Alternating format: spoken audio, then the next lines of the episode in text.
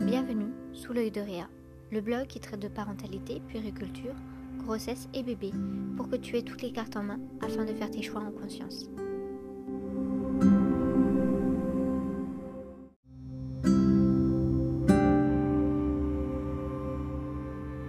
Aujourd'hui, je souhaite parler avec toi des dépenses que tu vas faire pour préparer la venue de bébé au sein de la famille. L'arrivée d'un bébé rime souvent avec achat. Tu commences à faire le tour des sites internet, tu t'inscris sur un groupe Facebook avec d'autres futures mamans, tu retournes les blogs de puériculture ou tu suis de nouveaux parents sur Instagram.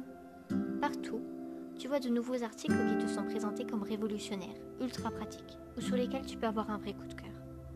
Ton entourage te demande ce dont tu pourrais avoir besoin, et ta liste de naissance n'en finit pas de s'allonger.